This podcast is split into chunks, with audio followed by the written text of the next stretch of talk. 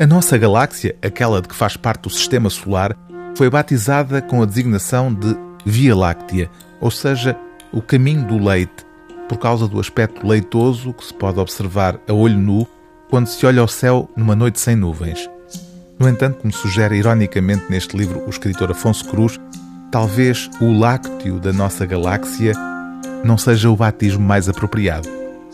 O livro tem um título surpreendente, chama-se O Macaco Bêbado Foi à Ópera, mas lendo o subtítulo percebe-se melhor o propósito deste ensaio, da embriaguez à civilização. O facto é que, como refere o autor, existe álcool espalhado pelo espaço sideral. É por isso que talvez seja despropositada a alusão ao leite no nome da Via Láctea. Afonso Cruz, escritor, músico e artista plástico, é conhecido também por fabricar cerveja, o que explicará este interesse ensaístico pelo álcool num livro simultaneamente erudito e bem disposto.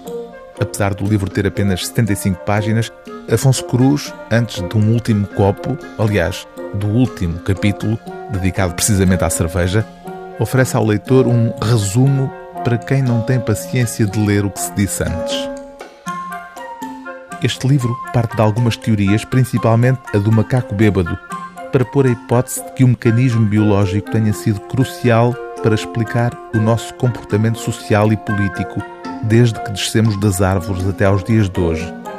Ainda somos o mesmo macaco de há alguns milhões de anos, mesmo que a nossa praxis se disfarce de civilidade. Quando desejamos um bolo, quando invadimos um país ou quando enriquecemos, estamos a proceder, em essência, da mesma maneira e a obedecer a um estímulo biológico criado no momento em que começamos a procurar novas fontes de calorias, em particular nos frutos caídos, maduros, pois estes, no seu processo de fermentação, geram álcool, cujas moléculas de etanol, muito voláteis, podem ser sentidas a grandes distâncias.